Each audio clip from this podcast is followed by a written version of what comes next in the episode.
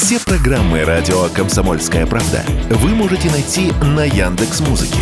Ищите раздел вашей любимой передачи и подписывайтесь, чтобы не пропустить новый выпуск. Радио КП на Яндекс Музыке. Это удобно, просто и всегда интересно.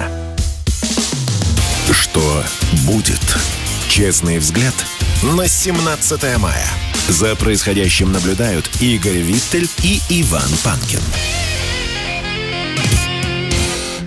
Иван Панкин и Игорь Виттель. Мы продолжаем, для кого-то начинаем наш эфир. Я напоминаю, что наш канал, на котором вы привыкли смотреть э, прямую видеотрансляцию на YouTube, вчера забанили забанили, и нет у нас больше старого канала. И более того, прихватили с собой и резервный тоже. Поэтому мы сейчас развиваем новый. Он тоже называется «Радио Комсомольская правда». Правда, у некоторых возникли проблемы. Э, с его поиском. Друзья, если вы его в Ютубе найти не можете, то добавьте просто фамилии Панкин Вит или... ну, можно через Телеграм «Комсомольская правда» еще зайти, там прям прямая Не через Телеграм «Комсомольская правда», а через Телеграм «Радио Комсомольская а, ну, естественно, правда». да. Это важно. Либо через наши Телеграм-каналы, э, Телеграм-канал Панкин или Телеграм-канал Вит или Реальность. Пожалуйста, там есть, конечно же, ссылка. Так, ну что, теперь к э, новостям. К нам присоединился Рома Романов, известный политолог, стример. Э, есть YouTube-канал «Русский алармист», там он ведет э, замечательные стримы, я периодически в них участвую, так что подписывайтесь на его канал и найдите его в телеге, шестой день она называется. Рома, привет. Привет. Мы с тобой договорились побеседовать о том, насколько хватит западного мира – том смысле, что ну, бесконечно же они не могут спонсировать киевский режим и Украину. Когда-нибудь у них сил-то должны иссякнуть. Тут циферки свежие подоспели. 411 миллиардов долларов требуется на восстановление Украины. У тебя есть какой-то прогноз, насколько хватит западного мира, когда он, наконец, уже напьется этой крови украинской, а? когда он перестанет на это выделять деньги? Ну, смотри, вот эти 411 миллиардов, которые ты упомянул, они наверняка захотят взять-то не из своих карманов, а, скорее всего, обратиться к нашим, да. Наверняка так их выглядит стратегия, ну, по крайней мере, на текущий а, момент. то есть победить Россию и, соответственно, все отнять. Ну, либо договориться, тоже вариант, согласись, э, что-то нам предложить и взамен сказать, а вы давайте-ка за свой счет восстанавливайте там то, Но для этого надо все-таки нас победить. Так ну, просто либо мы с денежками не расстанемся. Здесь, здесь, можно предложить что-то взамен. Да, возвращение например, на глобальные например, рынки. Ром, что-то мы не понимаем. Возвращение на глобальные рынки или доступ э, к европейскому рынку энергоресурсов, О. который сейчас для российских компаний ограничен. А можно, например, крупным российским бизнес-элитам в том числе дать некоторые преференции, которые раньше были потеряны. Освободить а... от санкций. В том числе. Роман, да, можно я тут для... тогда уточню? А интересы российских бизнес-элит и интересы России это одно и то же, по-вашему? Ну, не всегда, да, все-таки интересы российского народа и российского государства могут противоречить некоторым интересам там отдельно взятых бюрократов, чиновников и олигархов, да. Как пример, вот недавно с, со стороны Израиля пришли свежие фотографии Анатолия Чубайса. В свое время это был крупный бюрократ в России, да, но вряд ли интересы Чубайса на текущий момент времени или в прошлом очень сильно совпадали с интересами народа России, ну или, в принципе, Российской Федерации. Здесь также где-то пересекаются, но не всегда на 100% совпадают. Относительно вопроса про то, насколько хватит у Запада коллективных ресурсов, здесь очень много неопределенных факторов, которые будут влиять на эту ситуацию бесконечно. Да? Ключевой неопределенный фактор — это, в принципе, ситуация в глобальной экономике. Вот я лично, например, являюсь сторонником теории относительно того, что в ближайшее будущее, возможно, в течение этого года, нас ждет глобальный суперкризис. Такой крупный экономический, финансовый, возможно, социальный и политический шторм, который ударит практически по всем регионам мира, включая Европейский Союз и Соединенные Штаты Америки. Но даже несмотря там, на то, что я очень сильно убежден в этой теории, я на 100% не уверен. Это может либо случиться, либо не случиться. 50 на 50, говоря, либо случается, либо ну, не случается получается. Ну, в рамках женской логики, условно, то да. А, и здесь э, возникает вопрос, да, можно надеяться на небеса, верить в то, что они рано или поздно исполнят волю в пользу нас, но так или иначе должна существовать и своя собственная стратегия. И здесь надо задаться вопросом, а что делает сама Российская Федерация, чтобы условно склонить Запад к идее о том, что пора отказываться от вмешательства в украинский кризис или от поддержки самой Украины в противостоянии с Российской Федерацией. И вот я перед этим эфиром некоторое время думал, да, и пришел к выводу, что на самом деле, кроме каких-то элементов информационно-пропагандистского воздействия, сама Российская Федерация не пытается склонить Запад вот к этой идее о необходимости прекращения э, конфликта фактически с Российской Федерацией. А Почему? А как должно да? выглядеть это склонение, простите? Вот. А вот смотрите, что должно все-таки заставить там европейцев условно прийти к мысли о том, что нужно отказаться от этого противостояния с Россией? Это издержки. Грубо говоря, им должно быть очень дорого принимать участие в конфликте с Российской Федерацией. По идее, там перед началом СВО и где-то на ранних этапах это так и выглядело для той же Европы. Да? Дорогой газ, дорогая нефть, неполадки в собственной экономике, там проблемы с производством, например, тех же удобрений для сельского хозяйства.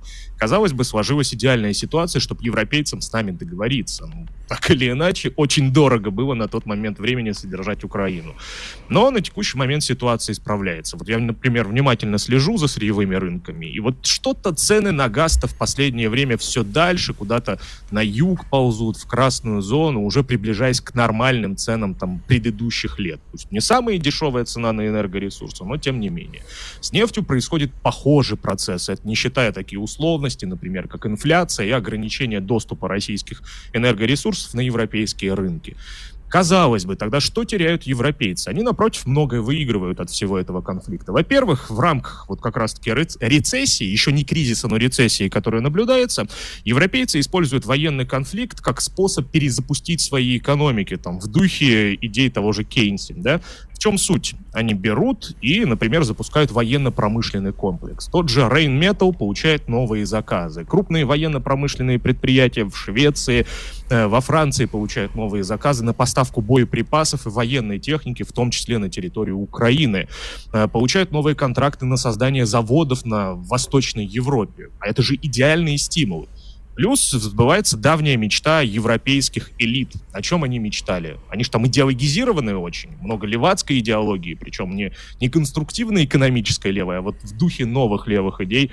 Э, к чему они пришли? Э, к, к возможности реализовать ту самую зеленую пресловутую экономику. Да? То есть при высокой стоимости энергоресурсов, которая до сих пор сохраняется, наконец-таки в ветряки, в солнечную электроэнергию стало выгодно инвестировать. Следовательно, эти отрасли получают сейчас второе рождение после достаточно длительного нет, периода застоя. Абс- абсолютно нет. Там, Вы там уж идет... простите, я вас перебью. Но дело в том, что да. никакая зеленая экономика а, не способна сейчас заместить традиционные способы. Ни нефть, ни газ, ни уголь, а, ни атомную энергию и так далее а, не могут. Так вопрос не так в том, чтобы Рома говорит о том, что они будут стремиться к этому. У них не получится. Но это, если... это другой вопрос. Они не, у них это не получится. Более того, вы путаете все-таки, на мой взгляд, проблемы элит или заработки элит а, с настроениями простого народа. Вот у вас машина есть? Ну, Нет, не владею. Ну, не, Нет, хорошо. Не Ром простой русский человек, как и я. Мы на метро перейдем. А, вот смотрите, сколько раз э, на мировых рынках падала э, цена на нефть. Правда? Вы когда-нибудь видели, чтобы упала при этом в России хотя бы цена на бензин? Нет. За исключением... Ну, у нас особая экономическая ситуация. За исключением... В, в тех же Соединенных Штатах Америки сейчас бензин не сказать, что очень дорогой. Да, но не, э, он не дорожает прям пропорционально, да, это не дешевеет прям пропорционально, когда дешевеют энергоносители. И в других странах все-таки э, существует еще много факторов, которые на это влияют. Поэтому простой народ, обычный средний класс и э, бедные и в Европе, и в Соединенных Штатах испытывают на себе всю тяжесть в полной мере. Вопрос, как вы говорите, э, насчет договориться. Во-первых, мне категорически не нравится, что мы хотим с кем-то договариваться, а потому что договариваться на наших условиях сейчас не хочет ну, никто. Мы-то с вами не хотим, да, но есть э, группы элит, группы вот. влияния, которые Национал-предателей. Давайте их называть честно национал-предателями. И когда вы говорите, что Америка хочет или Запад с ними хочет договориться, ну, в общем, э, нам э, главное этого не допустить чтобы Запад сторговался с нашими национал-предателями, врагами народа. Следующий момент. Понимаете, вы говорите, что э, Европа, вот она была в плохом состоянии, готова, возможно, тогда была договариваться.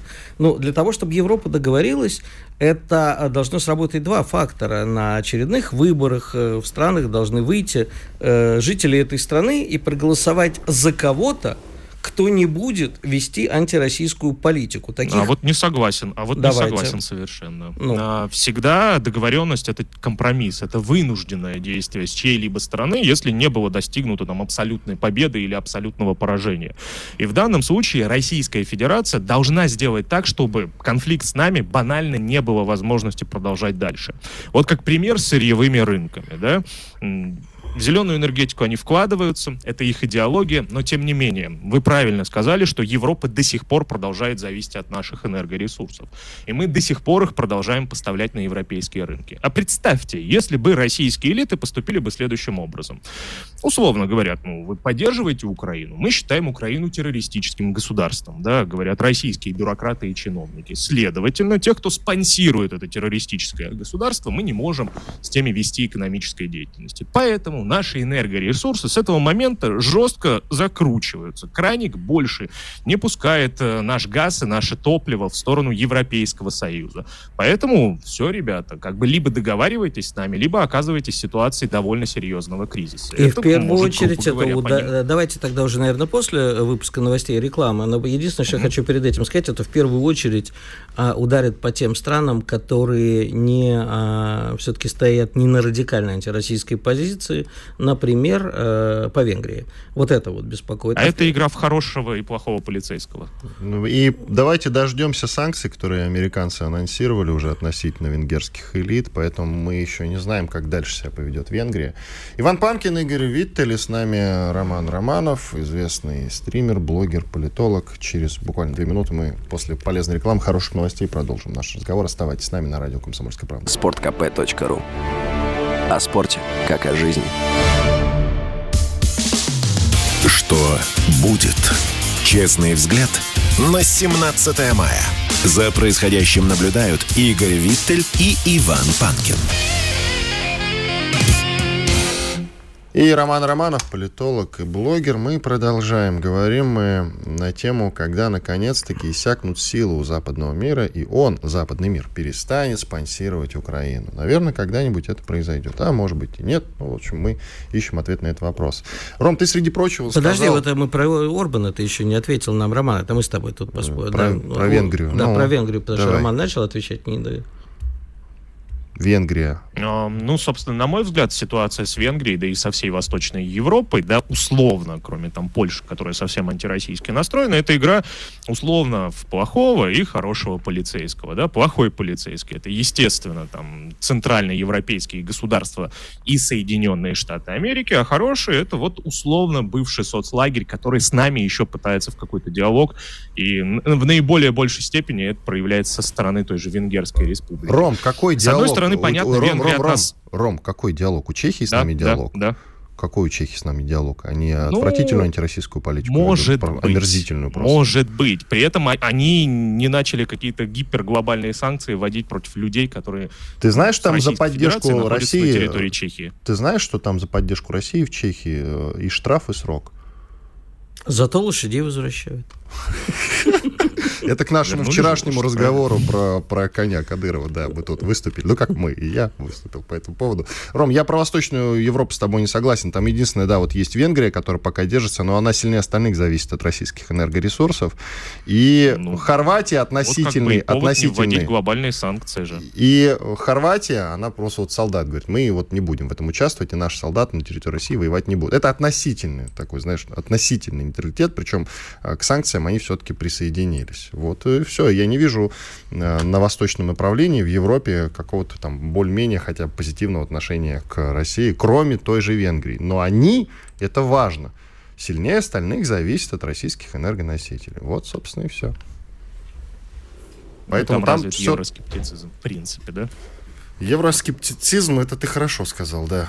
В общем, э, вы про Венгрию еще что-то хотите сказать или нет? Нет, у меня э, просто я хотел разделить, наверное, две темы. Одна это э, как, в принципе, когда у них кончатся ресурсы, а вторая это все-таки когда у них кончится желание. И возможности в принципе даже, э, не только экономические. Давай но... про ресурсы подытожим. Давай Ром, ресурсы. коротко скажи, пожалуйста, есть ли у тебя вот оценка по этому поводу, какой-то прогноз? Вообще пойдут они а, все-таки на ну, отворот? Если все зависит от нашего действия, да, то есть, грубо говоря, нельзя ждать реакции с неба, да, грубо говоря, нельзя все время полагаться на какие-то высшие силы в лице погоды или там просто, что ситуация сама по себе изменится. Не откажутся они от этой стратегии. Они почувствовали Все. определенные проблемы у Российской Федерации в рамках спецоперации и пытаются с помощью этих проблем так или иначе Россию под свою волю вновь вернуть. Поэтому Все, они будут ключевое ты сказал, не откажутся. Да, ты сказал ключевое, да, не да, откажутся. Да. Игорь, твой вопрос. Но, но если мы начнем действовать, тогда, возможно, откажутся. А действовать это как, коротко тоже?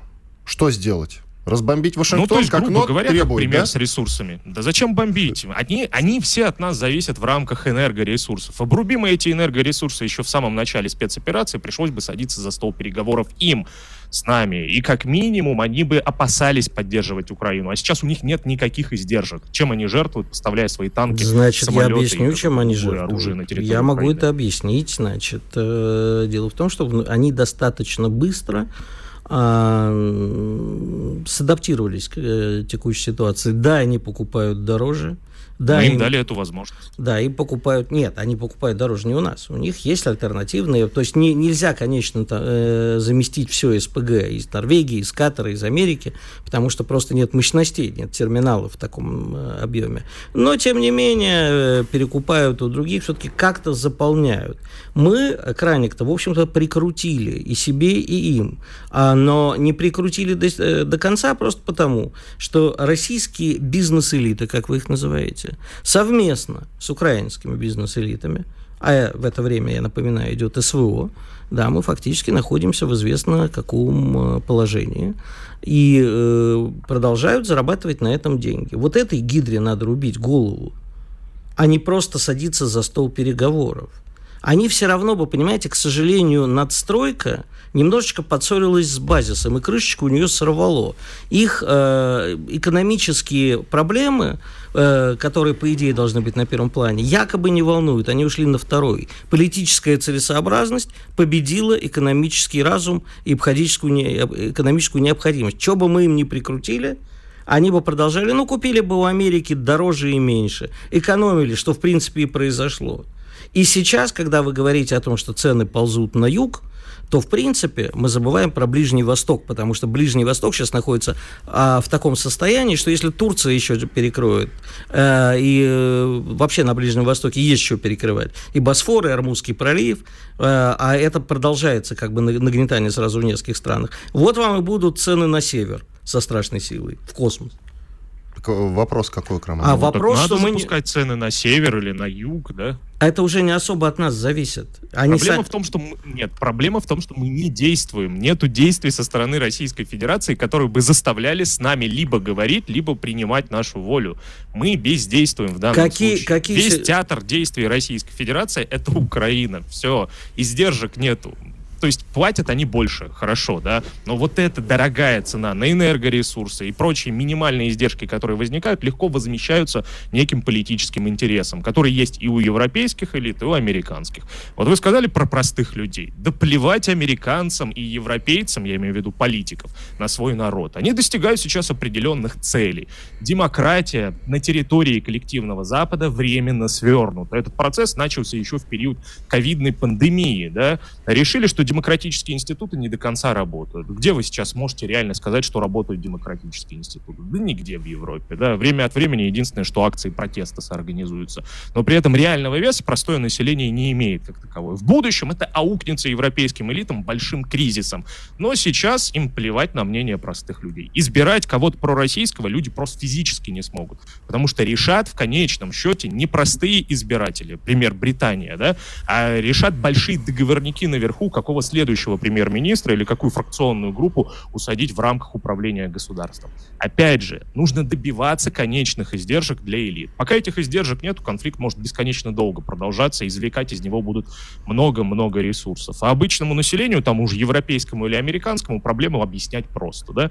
Нищаете, жрать нечего, не можете свои автомобили заправить, так это не наша проблема, это Путин виноват. Вот идите с Путиным, разбирайтесь, добровольцами записывайтесь, условно, там батальоны на территории Украины, и все. Опять же, не будет с нашей стороны действий, грубо говоря, небеса нам не помогут. Они всегда на стороне сильных. Сейчас действия какими могут быть? Ты вот помянул, я в про эти две минуты назад задал тот же вопрос, но ты вернулся к 24 февраля, надо было сразу обрубать все контакты тогда. А сейчас-то как действовать? Время уже упущено.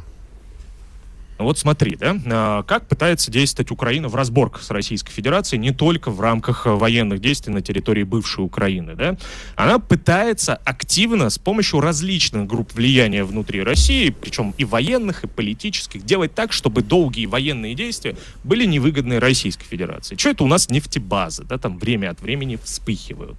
Что это у нас происходят различные события на территории России. Да? Упоминать я их не буду, потому что их бесконечно много. Для чего эти события? Чтобы напугать российское общество? Да плевать им на российское общество. Они прекрасно знают, что ну, как бы российское общество сильно не повлияет и не изменит своего мнения относительно специальной военной операции. Они бьют по экономическому базису, как вы правильно сказали, нашего государства, делая так, чтобы России было со временем все сложнее и больше ресурсов тратить на специальную военную операцию. Теряет ли Европа или там Соединенные Штаты Америки в рамках текущего кризиса, вот получают ли они издержки экономические? Нет. Почему? Потому что бездействие Российской Федерации. Я как бы говорю намеком, потому что если прямо скажу, это будут призывы. Но я думаю, вы мою мысль прекрасно уловили. Это, например, аспект не прямого там межгосударственного контакта, а действий со стороны специальных органов отдельно взятых государств. Сейчас нету этих издержек. Грубо говоря, там Макрон может спокойно сидеть в своем Елисейском дворце и рассуждать относительно того, как будет действовать дальше. А представьте, если бы вдруг на территории Франции завтра бы начали бы гореть друг за другом нефтебазы. Вдруг начали бы бы сходить поезда с рельс, вдруг бы возникли критические проблемы на крупных промышленных и военных предприятиях. А надо было бы уже думать, стоят ли все эти издержки поддержки какого-то удаленного восточноевропейского государства, которое еще неизвестно, нужно ли Европе в принципе. А пока издержек нет, играй в эту игру сколько хочешь. Вот они и будут играть до бесконечности. Необходимы действия с нашей стороны.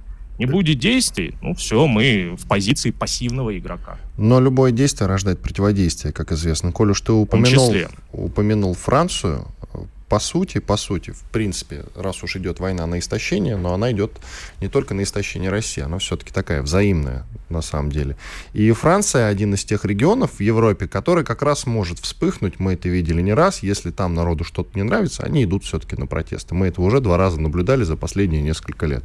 И, по сути, вот как раз на французском направлении можно дождаться того, что они все-таки устанут от поддержки Украины и выйдут на улицу. Ну, по крайней мере, есть такая надежда. Вот смотри, как ты говоришь. Коротко, у нас 40 дождаться. секунд. 40 секунд, Ром. Коротко дождаться, что что-то само собой произойдет, без приложения усилий с нашей стороны. Может, произойдет, может, нет. Может, завтра Европа замерзнет, а может, нет. Может, выйдут на протесты, а может, нет. Необходимы действия, чтобы в итоге понимали, что все эти проблемы происходят из-за конфликта с тобой. Грубо говоря, уличная драка, она так или иначе имеет в качестве аргумента противодействия того, что другая сторона тоже тебе в глаз может дать. А если другая сторона в глаз не бьет, ну, тогда уж и можно поиздеваться над пассивным драчуном. Спасибо. Роман Романов, э, телеграм-канал «Шестой день» или YouTube-канал «Русский алармист». Подписывайтесь. Иван Панкин, Игорь Виттель. Через 4 минут продолжим. Радио «Комсомольская правда». Мы быстрее телеграм-каналов. Что будет? Честный взгляд на 17 мая. За происходящим наблюдают Игорь Виттель и Иван Панкин.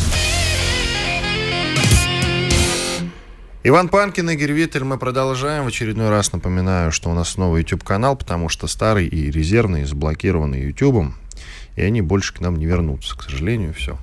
Мы их похоронили и забыли, живем дальше. Есть новый YouTube-канал, он тоже называется «Радио Комсомольская правда». Пожалуйста, подпишитесь на него, сделайте это непременно. Для нас это очень важно. Если вы слушаете нашу программу и нашу радиостанцию, то, пожалуйста, поучаствуйте в этом скромном процессе. То же самое касается нашей группы во ВКонтакте. Мы сейчас будем активно развивать с надеждой на то, что ВКонтакте-то банить не будут как раз-таки. Ну и не забывайте про телеграм-каналы конечно же, радио «Комсомольская правда» и наши с Виттелем, Виттель реальности или мой, который называется просто Панкин. Все, там будут все анонсы, в случае чего, если будут э, последуют новые блокировки какие-то. Я хотел только добавить, что на нас очень многие обижаются, что мы ВКонтакте не отвечаем. Я думаю, что нам надо разделиться. Иван будет YouTube окучивать, а я ВКонтакт, а потом наоборот. Будем отвечать да, будем отвечать и, и на те ВКонтакте. вопросы. Кстати, да, не обижайтесь на нас, пожалуйста, просто не... Не доходят руки пока что. Э, важный момент, друзья, многие пишут о том, что не могут найти трансляцию. Все очень просто, канал новый, поэтому, конечно, в поисковике он у вас не появляется, даже если вы вводите радио «Комсомольская правда». Добавьте туда наши фамилии, напишите э, пять слов «Радио Комсомольская правда», «Панкин», «Виттель», и тогда точно обнаружите прямую трансляцию и сможете кликнуть на нее и подписаться на канал, поставить колокольчик в чате, что-нибудь написать. Ну, в общем, все вот эти вот непременные действия совершить. Итак, у тебя были для меня хорошие или для нас хорошие или плохие новости? Пожалуйста. Ну, я не знаю, как И причем, вы знаете, друзья, он такой мне в перерыве говорит а, на вопрос, а что за новость? А я тебе не скажу, вот в эфире озвучу. Ну, давай. Но вдруг из маминой спальни, кривоногий и хромой, опять появляется наш любимый журналист Сеймур Херш. Для тех, кто не помнит, это тот самый человек, который написал правду о взрывах северных потоков. Написал у себя на Сабстаке. Это такая специальная вещь, где можно писать платные посты. А вообще он известнейший американский журналист, лауреат Пулицеровской премии, Пулицеровской премии и э, автор многих скандальных расследований, колумнист Нью-Йорк Таймс и многих других изданий. Так вот, он опять появляется, и барабанная дробь. Группа стран под руководством Польши в тайне призывает Зеленского завершить конфликт даже ценой своей отставки, заявляет американский журналист Сэмур Херш. Это вот поворот не на 360, а на 180 градусов. Ну, если, конечно, ему верить. И э, завершить конфликт ценой своей отставки, это значит, что как бы следующий руководитель Украины будет, э, скажем так, настроен не продолжать этот конфликт и, видимо, идти на наши условия. Я не знаю, что постоит пока за этими словами, но вот такое вот. Сеймур Херш, я напомню, написал, как говорит Игорь, правду, а может быть и не совсем правду, мы до конца на самом деле не знаем, но близкую к правде информацию написал он. А, по поводу взрывов на северных потоках, что замешано, замешаны Соединенные Штаты, Байден к этому причастен в частности. Это на самом деле меня нисколько не удивило. Важно, что он не просто написал правду, а со ссылкой на свои источники, которые у него действительно есть среди американских силовиков и спецслужбистов. Вот. А это. вот еще одна новость есть, прямо тоже в Пандан. Давай. А, неоднократно нами помянутый уже в этом в эфире, раз 20 мы называли эту фамилию, это глава ГУР а, товарищ Буданов, Кирилл Буданов, заявил, что Киев ведет работу с российскими оппозиционерами, и они являются источниками информации. Внимание, вопрос в студию. А кого он, интересно, имеет в виду? Если под российскими оппозиционерами он имеет всякую шваль а, и на агента Илюша Пономарева, то это не, давно не секрет. Так он и не российский уже давно. Ну, неважно, он же все равно, ну, он россиянин. Да, это оппозиция. Для, вот это то, что неважно, что для нас, как они, э, что мы считаем российской оппозицией, главное, что считают они. Я так вообще считаю, что у нас никакой оппозиции, к сожалению, нет. У нас есть нету. позеры. А да, оппозиция. у нас, к сожалению, нет нормальной оппозиции. Никакой. Ни левой, ни правой, ни центристской а политическая жизнь у нас, к сожалению, отсутствует. Все остальное, в общем, вот чисто... никогда не было, на самом деле. Нет, ну, были какие-то проблески, они нам не нравились. Помнишь же знаменитую фразу, что парламент – это не место для дискуссий, которую обсмеяли. А имелось в виду совсем другое, что парламент – это не место для трепа, бесконечного и провокации. Помнишь депутата Марычева и прочих э, деятелей? Вот тогда у нас, наверное, э, была какая-то условная оппозиция, но тоже клоунская. А сейчас э, не вижу. Поэтому мне очень интересно, с кем конкретно господин Буда. Можно, кстати, адреса, телефоны, явки, пароли. Просто очень хочется узнать. Потому что мы все охотимся за режиссерками какими-нибудь, за поэтками. за прочее, там, говорит, надо ли целовать руку Пугачева. на самом деле есть люди, которые действительно сливают ценную информацию о разведке врага. И вот они должны быть по всей строгости российского закона, а возможно и закон изменить. Хоть мы с тобой этого и не хотим. А, но я воз, а возможно и нарушить, да. Давай дальше пойдем. Око за око, и скоро весь мир ослепнет. В смысле дальше пойдем? Я всегда считаю, что суд Линча гораздо гуманнее, чем введение смертной казни в уголовный Не гуманнее, а эффективнее все. И эффективнее, и гуманнее. И гуманнее, конечно. В чем гуманность? Ну, потому что так проще. Нечего... А, ну вот так проще, но про гуманность ты ничего не А ты считаешь, что пустить человеку в затылок пулю это гуманно? Нет, я а, как раз-таки так не считаю. Ну, вот, значит, это более гуманно. А, вот, то есть, если я так не считаю, это более гуманно. Да. Гениальный ход мысли. Читаем National Interest, одна из э, самых свободных э, американских СМИ. Это такое издание, между прочим, господин Саймс, который там э, главредствовал, или, может быть, продолжает главредствовать. Джеффри Саймс? Дмитрий Саймс. А, Дмитрий Какой Джеффри? Там ну, у них что? несколько есть Саймсов-то. А, ты таблетки в карман засунь сначала, потом не уже могу. комментируй. Так вот, э, National Interest пишет, что Запад увяз в войне, в которой невозможно победить, и, соответственно, не видно вот этого выхода из кровавого тупика. Видно или не видно? Давай порассуждаем на самом деле. Мы продолжим, так сказать, разговор, который мы начали с Романом Романовым. А для кого он кровавый тупик? А, да, для всех, Игорь. Нет, для Запада, для Запада тот, который, э, как их там Рома назвал, а, бизнес-элита, политические элиты. Я просто ненавижу слово элита, потому что я всегда повторяю... Это не важно. Это да, я всегда элита, повторяю, повторяю слова Ленина, не мозг, нация, говно. Простите, но это так говорил Владимир Ильич, а значит, цитировать можно. Так вот, а, для них это все не кровавое. Они не несут никакие потери, они на этом зарабатывают. Правильно он сказал, ВПК вовсю работает во всех странах. Жирные жиреют, а бедные беднеют. И поэтому их абсолютно, понимаешь, а вопли с обиженки пацанов не волнуют, бизнес-элитам плевать абсолютно на жизнь народа. Везде всегда было. Ты что думаешь, э, наших олигархов волнуют бедные рабочие где-нибудь в Перми? Их вообще ничего не волнует на самом деле. А знаешь, почему их э, это не волнует? Не потому, что они злые. Просто это не их бизнес. Вот и все. Я не так давно столкнулся с такой формулировкой и э, долго над ней думал. Правильно. Но когда это не их бизнес, у нас есть один человек в государстве, который периодически олигархам говорит что-нибудь типа «ручку верни». Ну, помнишь, как это было в случае с Моногородом и Олегом Владимировичем Дерипаской. Понимаешь, ну вот мне бы очень хотелось, чтобы Владимир Владимирович в очередной раз объяснил нашим олигархам, на этот раз уже решительно, что все, ребята, кончилось ваше время.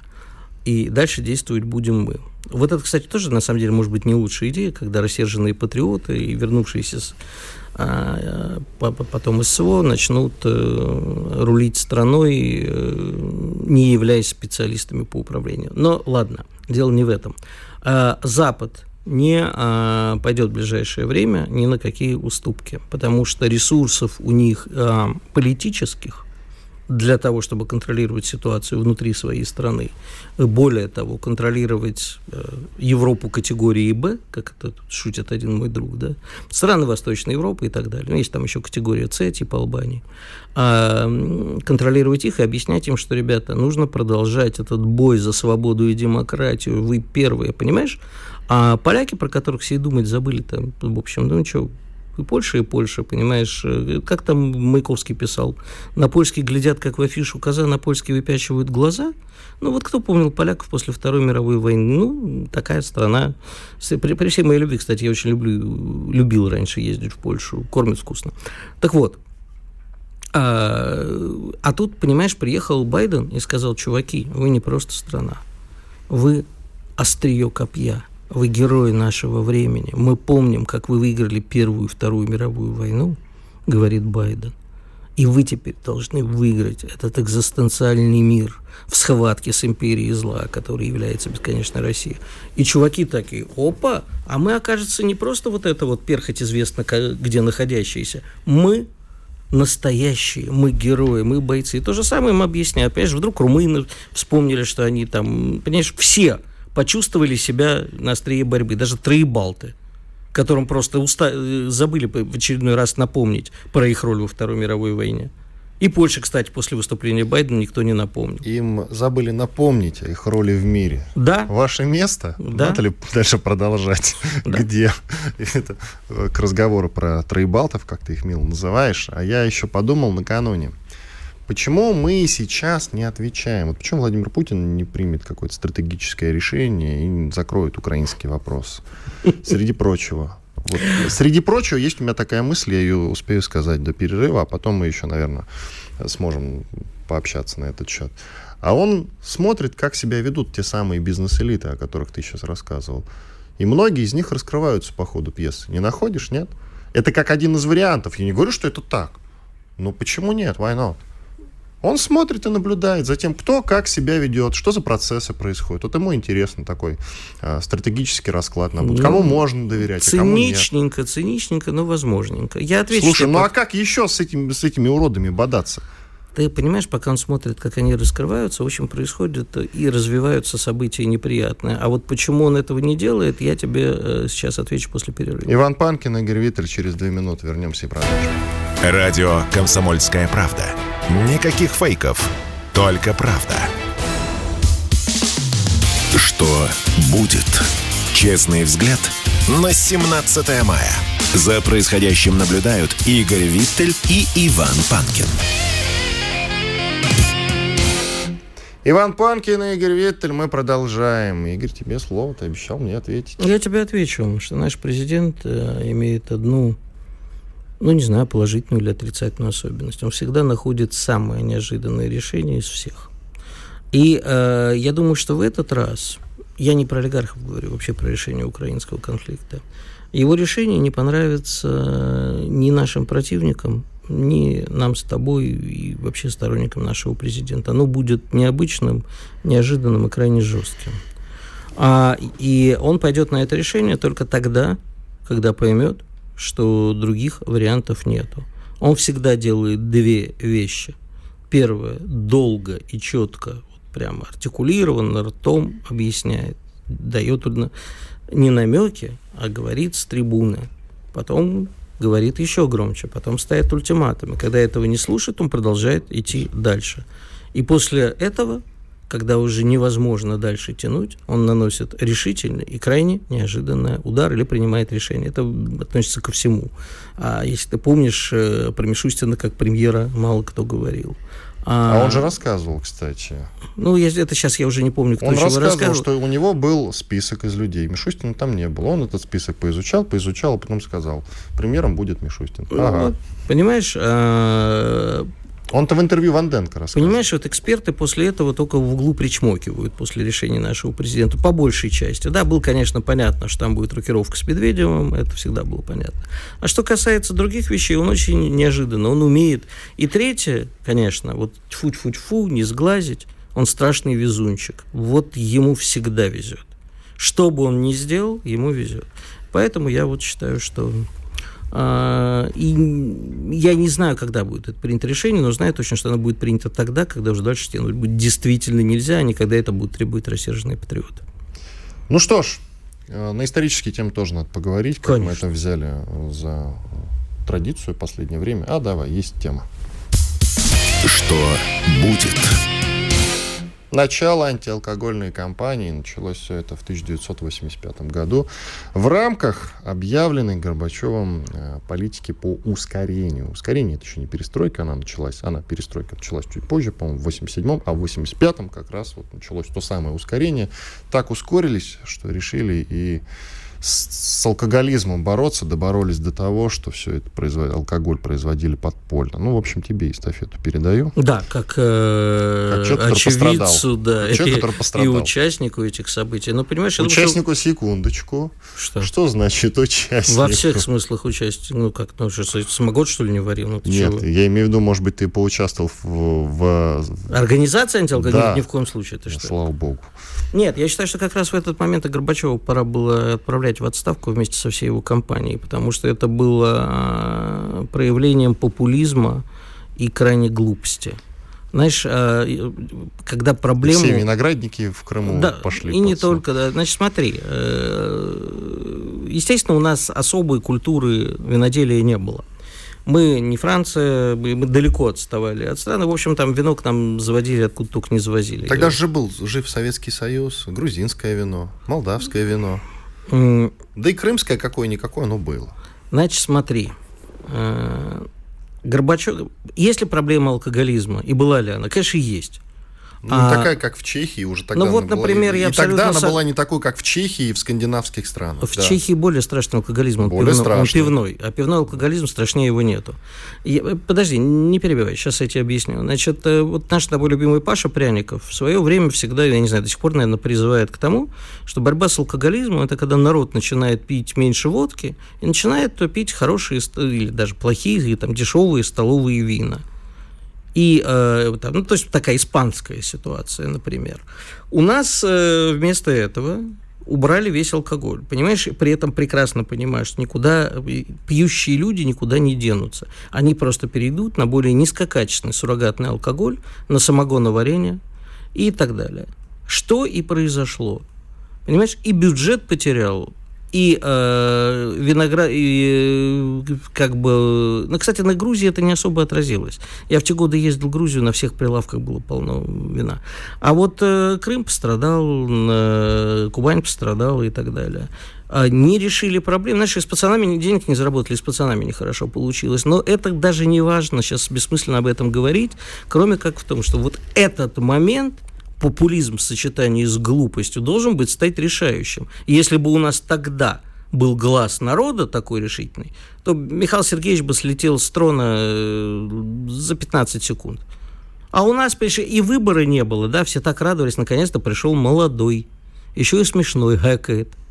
Еще С у него народом общается, какое-то на- выходит. Да. Понимаешь, а тут сейчас вспоминали мы с тобой на днях э, Гидара Алиева. Ну, это как бы для и Гидар Алиев, и Роман Романов, не тот, который был у нас э, сегодня, да. Я, пожалуй, не Роман был, по-моему, Георгий. Не помню. Георгий, по-моему, Романов. А, простите меня, дорогие радиослушатели, заговариваться стал. А, и Романов, который от Ленинградского обкома мог быть. Они все были э, такими символами старого мира. А тут молодой, забавный. А то, что он как бы пошел тут, тут алкоголь запретит, тут еще что-нибудь. Так что, э, вспоминая все это, э, слава богу, что это было и кончилось. У нас, кстати, еще одна дата есть. Какая? Мы, это вчерашний, э, вчерашняя, правда, дата, но подписание Вечного мира с Речью Посполитой. В 1600, не помню сейчас, каком уже году, подписали мы с поляками Вечный мир. И вот оно. А э, я напомню еще, что Киев э, мы тоже у них официально купили. Так что э, можем сослаться на документы, если Ты что. знаешь, э, Вуди Аллен как-то сказал, вечность это так утомительно, особенно под конец.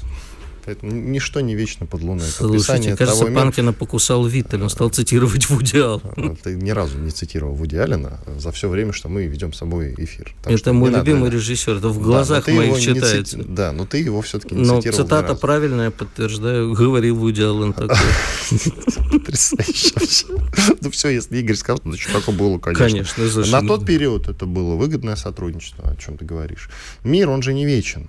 Подписание любого документа это на какой-то период, пока не, Тем не менее, изменится вот какая-то докумен- мировая конъюнктура. Документы есть? Давай сразу решим. Вот, как понимаешь, покойная Галина Васильевна Старовой, этого царства небесное, говорила, что все, что сейчас происходит, а это был конец 80-х годов и начало 90-х, это конфликт между правом народов на самоопределение и постулатом о нерушимости границ. А вот как-то давайте уже все-таки определимся. Мы сейчас про что? Про нерушимость границ или на право наций при- э, на самоопределение? И вообще, мы документы это читаем, считаем, как бы, или не считаем. Или плюнули на них на все. Я как раз за то, чтобы плюнуть, понимаешь, поскольку э, происходит как зерновой сделкой, что одна сторона выполняет, а на другую, на ее интересы плюют, то фиг вам, никакие не документы. А, ну то есть э, с Украиной потом капитуляцию тоже не подписываем украинскую, я имею виду. Нет, Это, это уже будет на А, наших а это- условиях. Все, а. что даже... Как говорил... а, он иноген, кстати, Ходорковский. Ну, Скорее всего. И на всякий случай скажу, что экстремист. У Михаила Борисовича была чудесная фраза при всей моей нелюбви к нему. Вот что мое, то мое, а что твое, давай поговорим. Вот решать надо так. С точки зрения силы. Ну, то есть вообще не подписывать никакие Почему? документы никогда ни с кем. Почему? Что наше, то наше. Будем забирать все до конца. Но ты понимаешь, что вот э, те документы, которые мы в перспективе все равно будем подписывать, они же носят характер некого договора. То есть нужно идти с обеих сторон на уступки. Понимаешь, это называется договор. А их не будет. Кого не будет? Уступок. Уступок не будет. С нашей То стороны есть ты точно считаешь, не что будет. Компромиссы невозможны? Так не бывает. В данном конкретном случае, да, невозможно. А, ну то есть э, тогда придется нам, э, знаешь, переименоваться Нет, в хорошо. НОТ и на Вашингтон. Значит, смотри, компромисс э, возможен, а, но нежелателен. То есть компромиссом могло бы выглядеть фиксация того, что есть сейчас. А, Я сейчас не призываю этого делать, заметьте. Я просто говорю, что могло бы выглядеть для некоторых сторон компромиссом. И проведение выборов под эгидой международных наблюдателей на этих территориях. И они говорят, да, мы с Россией, уходят в Россию. Мы говорим, ну все, ребятки, извините, вы чё, вот что вы хотели сейчас? И все, это фиксация. Это не, это не моя позиция, да, ни в коем случае я к этому не призываю.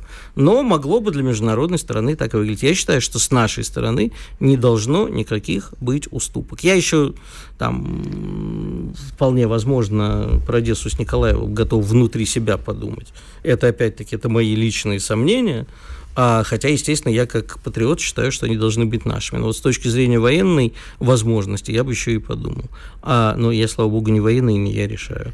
А во всем остальном, четыре республики плюс Крым, вообще вопросов не должно быть никаких в границах 91 года в Вот. составе Украины. Вот, все-таки на компромиссы идти придется. А сегодня мы уже в ходе эфира а где это затронули- компромисс? А, Ну, потому что Львов не наш. Нет, ну, не Львов- денацифицирована на- Украина. на- нафиг он нам не нужен? демилитаризирована Украина. понимаешь? Нет, в договор должен быть, конечно, включена полная демилитаризация, запрет на существование в дальнейшем э, войск, запрет наступления в НАТО, это само собой. Я по территориям, просто по границам сейчас говорю. Конечно, демилитаризация, как это было с Японией, как это было Хорошо. с, ну, там, с Германией, там было ограничено, по-моему. Так, есть Финляндия, на которой возьмут и установят какие-нибудь стратегические ракеты. Ну, значит, в этот договор возьмем Финляндию. а, Понимаешь? вот оно что. Послушай, Далеко нет, пойдем. мы далеко не пойдем, потому что не будет мирных переговоров. Мирные переговоры будут ровно тогда, когда одна из сторон, безусловно, Россия, окажется в положении, когда она сможет сказать, все, ребята, или мы сейчас останавливаемся, или мы идем дальше, дальше уже не просите.